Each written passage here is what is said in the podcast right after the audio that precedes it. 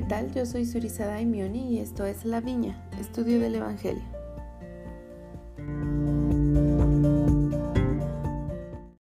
El episodio de hoy comprende primer Nefi del 8 al 10 y se titula Vengan y coman del fruto.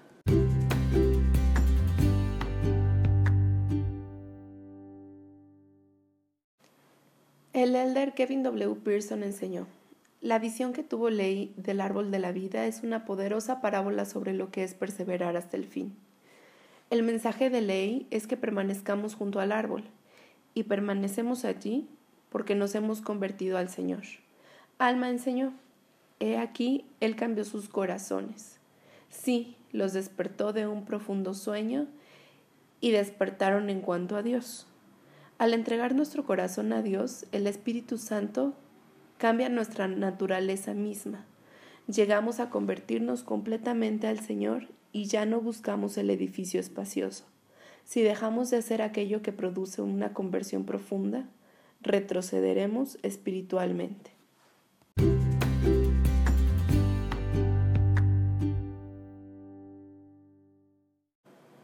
En estos capítulos destaca el sueño de Leí y esta visión es completamente alegórica. He soñado un sueño, les dice a los suyos mientras están en el desierto y les narra él mismo. Un personaje vestido de blanco se le presenta y le pide que lo siga. Después de caminar en la oscuridad muchas horas, le implora compasión al Señor. Es entonces, posterior a esta oración, que ve un campo grande y espacioso. Este campo simboliza el mundo un árbol que representa el amor de Dios, cuyo fruto es la vida eterna en la presencia de Dios, y este fruto era deseable para hacer a uno feliz. Ley se adelanta y come de él. Algunas de las características de dicho fruto que mencionan son que era de lo más dulce, superior a todo lo que había probado y era blanco y excedía toda blancura que jamás había visto.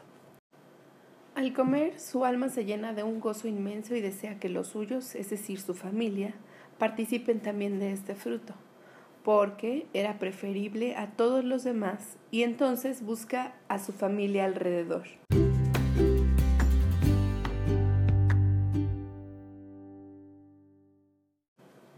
Ve también las profundidades del infierno representadas por un río de agua que corre cerca del árbol.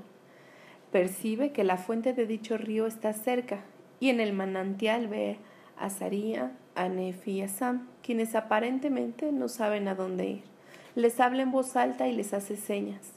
Van con él y comen del fruto. Pero su familia no estaba completa, le faltaban la man y Lemuel, de quienes siente deseos que también coman. Los ve, pero ellos no quisieron ir hacia él. Ve una barra de hierro, que es la palabra de Dios, que va por la orilla del río y ésta conduce al árbol. En este escenario hay también un sendero estrecho y angosto que corre a un lado de la barra. Pasaba por donde brotaba el manantial hasta un campo grande y espacioso a semejanza del mundo.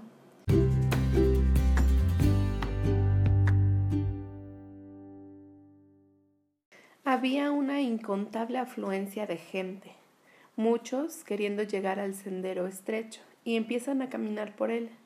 Sin embargo, surgen las tentaciones que eran representadas en este sueño por un sumamente extenso vapor de tinieblas.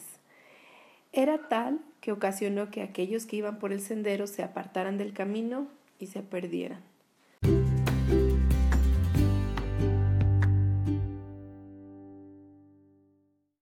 Grupo más se adelanta, llega y se toma de la palabra de Dios, es decir, de la barra que ve ley. Estos, a diferencia de los anteriores, logran avanzar a pesar de las tentaciones o el vapor de tinieblas, y comen del árbol del fruto, pero miran alrededor de ellos como si estuvieran avergonzados. Cuando Ley dirige su mirada también alrededor, ve al otro lado del río el orgullo, la sabiduría y las vanas imaginaciones del mundo representadas por un edificio grande y espacioso que estaba lleno de personas de todas las edades con ropa exclusivamente fina, y se burlaban y señalaban a quienes comían del fruto, por lo que estos que estaban comiendo se avergonzaban de haber probado de la palabra de Dios y caen en senderos prohibidos y se pierden.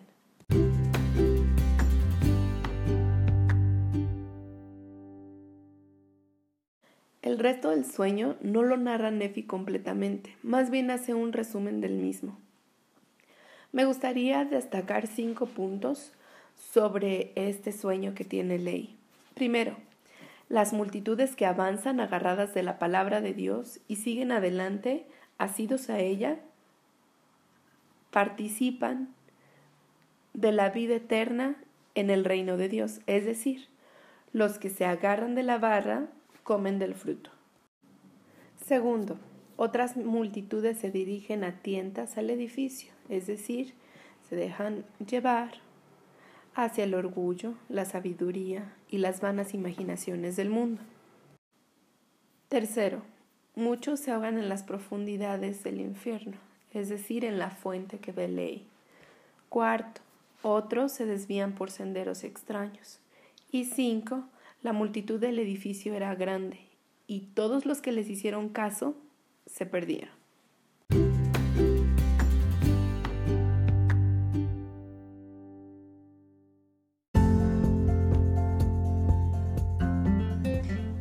la reseña del sueño de ley.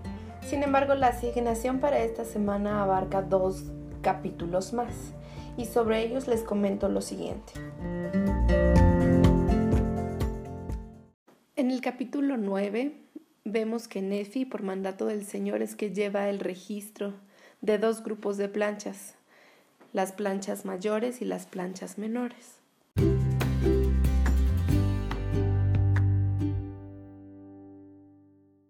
El elder Marvin J. Ashton dijo, a menudo cuando se nos pide que seamos obedientes ignoramos el por qué. Solo sabemos que el Señor así lo ha mandado. En 1 Nefi 9.5 leemos, Por tanto el Señor me ha mandado hacer estas planchas para un sabio propósito suyo, el cual me es desconocido. Nefi cumplió con las instrucciones aun cuando no comprendía totalmente el sabio propósito, y su obediencia trajo aparejadas bendiciones para toda la humanidad.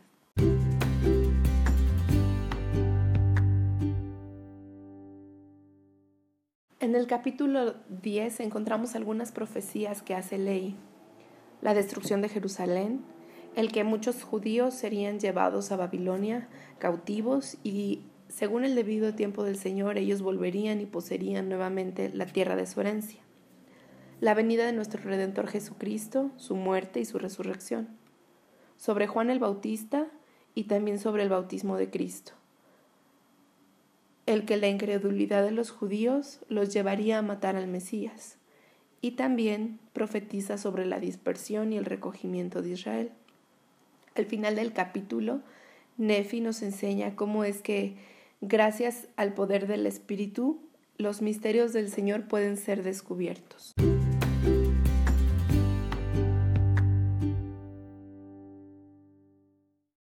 Gerald Enlund, que fue un director en el sistema educativo de la Iglesia,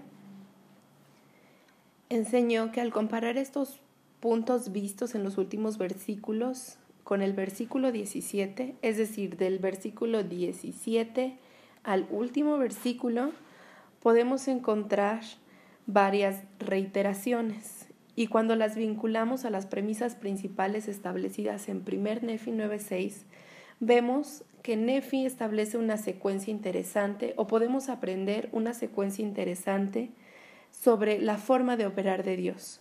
Y él nos lo explica de la siguiente manera. Es una secuencia. El primer paso es que el conocimiento de Dios y su poder le permiten que sus planes se lleven a cabo. El segundo paso es que Él comparte su conocimiento y su poder con los hombres de fe de todas las edades cuando lo buscan diligentemente, y esto lo hace a través del Espíritu Santo. El tercer paso y el último es que su poder y su conocimiento redimen al hombre y los lleva de regreso a su presencia para vivir eternamente. Y dijo también, una vez que una persona acepta estas premisas o esta cadena de razonamiento si lo desea, la visión que sigue se convierte en una secuencia lógica de lo que dijo Nefi.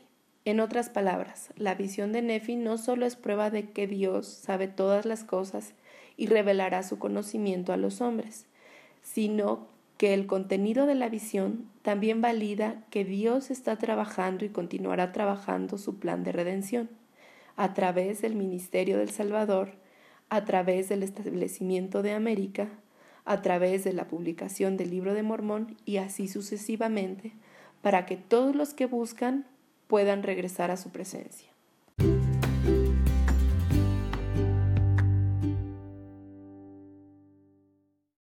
Esta visión de Nefi que se menciona en la cita nos corresponderá analizarla en el siguiente episodio.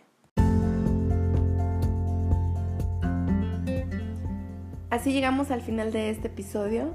Para que puedan ver el diagrama que les comenté en la última cita, búsquenos en Facebook, estamos como La Viña Estudio del Evangelio y ahí podrán encontrarlo. Hasta pronto.